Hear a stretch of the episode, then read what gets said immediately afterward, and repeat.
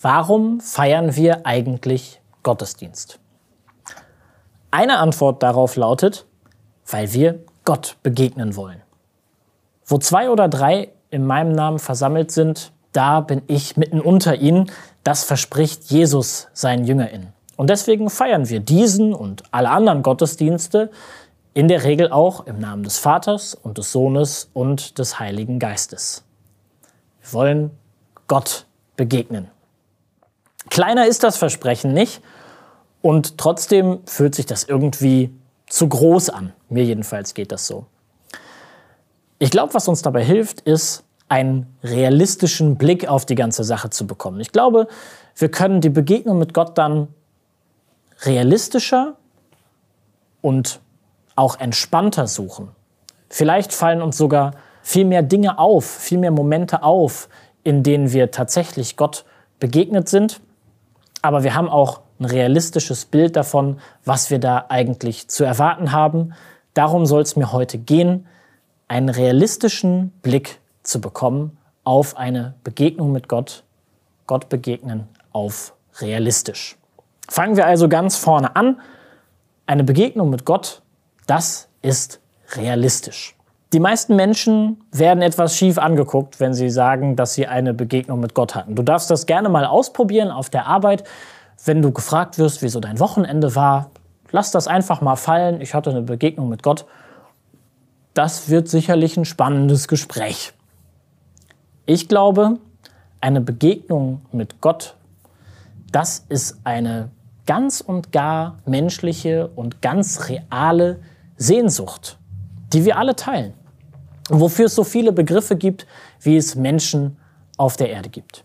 Und die Erfahrung, Gott begegnen zu sein oder die Erfahrung, Gott zu begegnen, das ist auch nicht zwangsläufig irgendwas, was mit übersteigerter Emotionalität zu tun hat, also mit Gefühligkeit oder ja, ja, die Leute sind so ein bisschen, bisschen durch den Wind.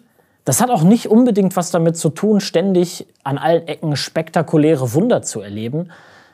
Ich glaube, viel, viel öfter ist es die Erfahrung realer, wirklicher, echter Liebe. Im ersten Johannesbrief heißt es, niemand hat Gott jemals gesehen. Wenn wir einander lieben, so bleibt Gott in uns und seine Liebe ist in uns vollkommen. Was wir von Gott sehen können, was wir von ihm erkennen können, das ist seine Liebe. Das erkennen wir in der Liebe, die er zu uns hat und in die er uns Menschen mit hineinnimmt und uns darin befähigt, einander zu lieben. Ich glaube, Gott hat überall da die Finger im Spiel, wo es um Liebe geht, wo Menschen einander lieben, die Liebe der Eltern zu ihren Kindern, die Liebe zwischen alten Freundinnen, die Liebe zwischen Partnerinnen. Und wo Menschen liebevolle Beziehungen pflegen, da entsteht eine Gemeinschaft. Eine Gemeinschaft, die größer ist als die Summe ihrer Teile. In liebevollen Beziehungen erleben wir etwas von der Liebe Gottes zu uns und deshalb sehnen wir uns danach weil wir uns in diesen liebevollen Beziehungen nicht nur untereinander verbunden fühlen, sondern eben auch mit unserem himmlischen Vater und Schöpfer. Ihre Existenz lässt sich nicht beweisen und doch ist sie ein wichtiger, vielleicht der wichtigste Teil unserer Realität, unserer Wirklichkeit. Das, was wir ganz real mit Leib und Seele erfahren. Wir erfahren sie im liebevollen Miteinander. Und Gott hat sich die Liebe der Menschen ausgesucht als Ort, an dem wir ihm begegnen können. Vielleicht fragst du dich, wozu dann Christin sein, wenn ich Gott überall da begegnen kann, wo die Liebe hinfällt. Ja, wir begegnen Gott in zwischenmenschlicher Liebe, aber immer im Modus der Vorfreude. Lass ich einmal kurz erklären, was ich damit meine. Ähm, ich glaube, als Kinder haben wir Vorfreude noch mal ganz anders erlebt, als wir das jetzt als Erwachsene tun. Ähm, ich erinnere mich zum Beispiel an all die Momente, die den Advent für mich als Kind zu einer wirklich magischen Zeit haben werden lassen. Oder ich denke an die Aufregung, äh, vor langen Autofahrten in den Sommerurlaub. Vielleicht sind das für dich jetzt auch alles irgendwie so Erfahrungen einer kitschigen Bilderbuch-Kindheit, die sowieso niemand wirklich hatte. Ähm, oder es rührt auch einen wunden Punkt in dir an. Dann setz andere Erfahrungen der Vorfreude ein. Nach einer langen Geschäftsreise wieder nach Hause kommen. Die alte Clique aus der Schule wieder treffen.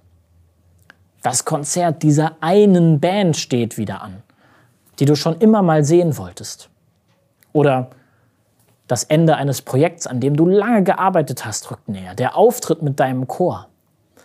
Wir empfinden Vorfreude. Vorfreude treibt uns an, gibt uns Kraft und Mut. Und wir erzählen gerne von Dingen, auf die wir uns freuen. Und ich glaube, genau so erleben wir die Liebe Gottes in der Liebe, die wir untereinander haben.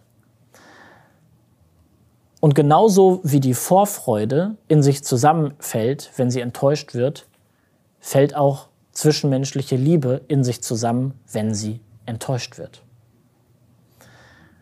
Die Liebe Gottes, die ist in unsere Herzen und in unsere menschlichen Beziehungen gegossen wie Wasser in ein Gefäß aus Ton. Diese Gefäße können zerbrechen. Beziehungen können zerbrechen. Und deshalb ist es umso wichtiger, sich auf die Suche nach der Quelle dieses Wassers zu machen. Die Liebe, wie wir sie unter uns Menschen erleben, die ist, wenn sie gelingt, ein Vorgeschmack auf das, worauf wir als Christinnen hoffen. Ein ewiges Leben in der Gegenwart Gottes und die Erfahrung unbedingter, kompromissloser Liebe.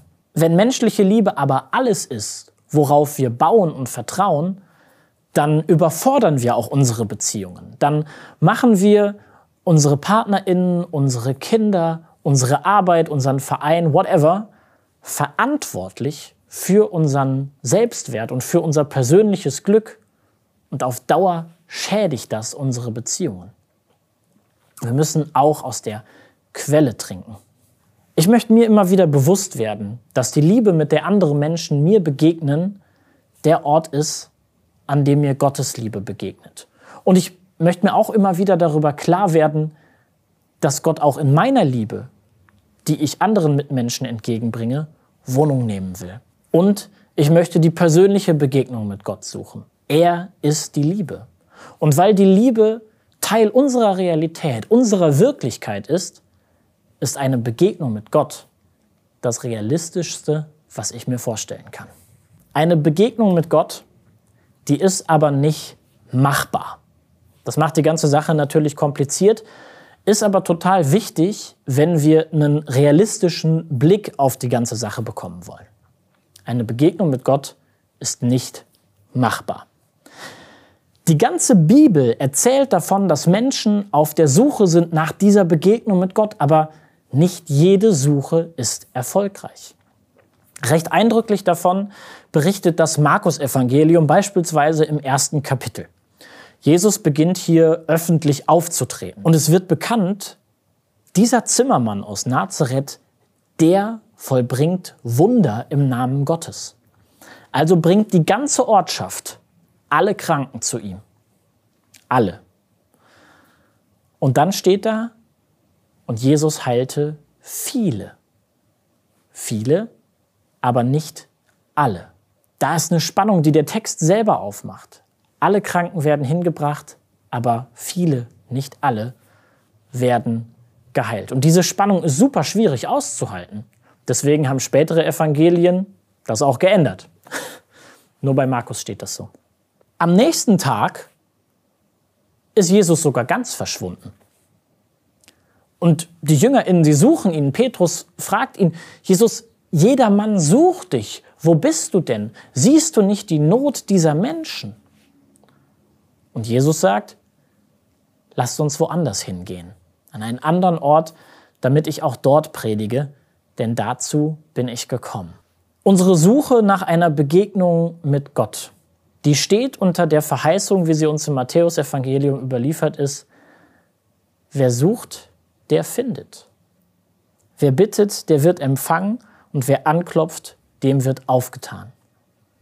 Und doch bleibt es Gott selbst überlassen, wann wie und ob wir ihm überhaupt begegnen. Wenn du heute oder in den letzten Tagen dein Herz auf Gott ausgerichtet hast, im Gebet, im Bibellesen, im Lobpreis, whatever, was auch immer deine Zugänge zu einer Begegnung mit Gott sind und dieses Gefühl stellt sich nicht ein.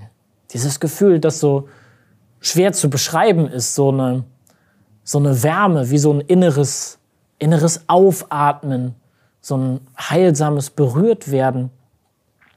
Und das stellt sich nicht, das stellt sich nicht ein. So wie du Gott sonst erfährst, erfährst du ihn nicht mehr. Da ist kein Bibelvers, kein Gedanke, der dich anspricht.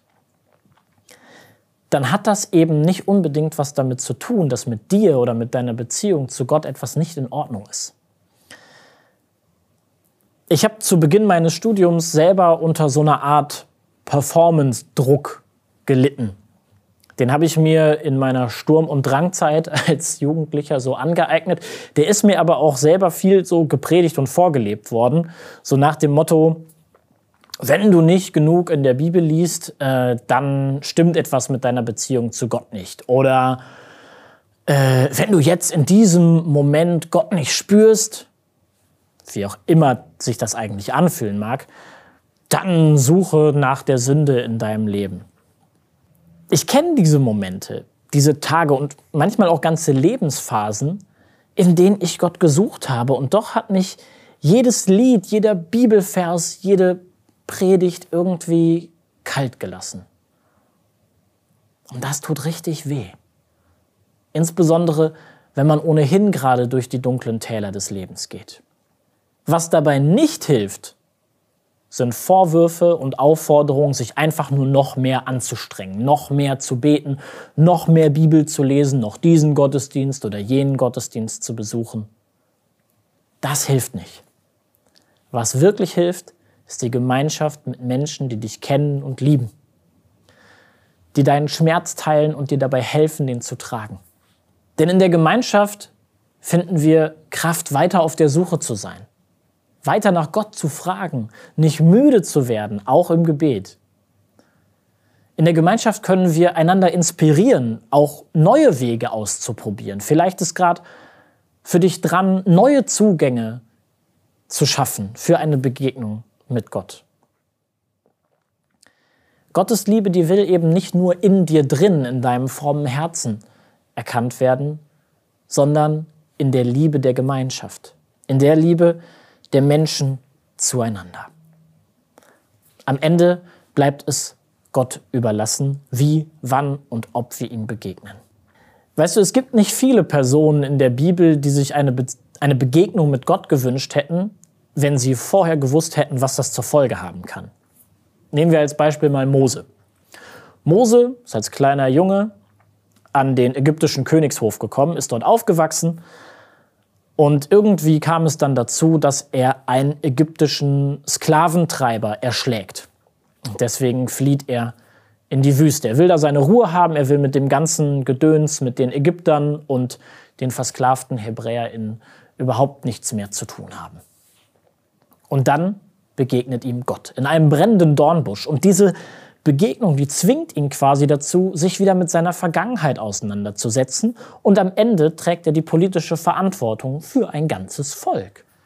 Eine Begegnung mit Gott ist gefährlich, weil sie mehr ist als Selbstbestätigung. Eine Begegnung mit Gott ist herausfordernd, weil er dich eben nicht dort stehen lässt, wo du jetzt gerade bist. Ja, Gott liebt dich, wie du bist. Und dieser Satz ist schon oft genug schwer für sich anzunehmen und zu glauben. Aber diese Liebe Gottes, das ist nichts, was wir anderen Menschen voraus haben. Das ist für uns nicht der Okay-Stempel, der allem aufgedrückt ist, was wir sind und was wir tun. Diese Liebe Gottes, die ist das Fundament, das Fundament, auf dem wir uns weiterentwickeln dürfen. Wie sieht er also aus, der realistische Blick auf eine Begegnung mit Gott? Wir erfahren Gottes Liebe in der Gemeinschaft mit anderen Menschen, in denen wir sein und werden dürfen, wer wir sind. Ich will das lernen. in der liebevollen Begegnung mit anderen Gottes Liebe zu erkennen. Denn diese Liebe, die trägt uns, wenn wir uns Gott fern fühlen, obwohl wir nach ihm fragen, obwohl wir ihn suchen. Ich will lernen, Gott ganz entspannt Raum zu geben und es ihm zu überlassen, ob er darin einziehen will oder nicht. Ich will nicht aufhören, nach ihm zu fragen, ich will ihn aber auch nicht festhalten wollen. In der liebevollen Begegnung mit Gott werden wir herausgefordert zu wachsen. Ich will lernen, mich korrigieren zu lassen und mich auch unbequemen Wahrheiten zu stellen, die in der Begegnung mit Gott aufgedeckt werden können. Begegnung mit Gott, das sind keine abgefahrenen Erfahrungen in anderen Dimensionen, nichts Übernatürliches. Eine Begegnung mit Gott, das ist die reale, realistische Erfahrung von Liebe, die wir selbst nicht machen können und die uns dazu befähigt und herausfordert, zu wachsen. Gott begegnen auf realistisch. Amen.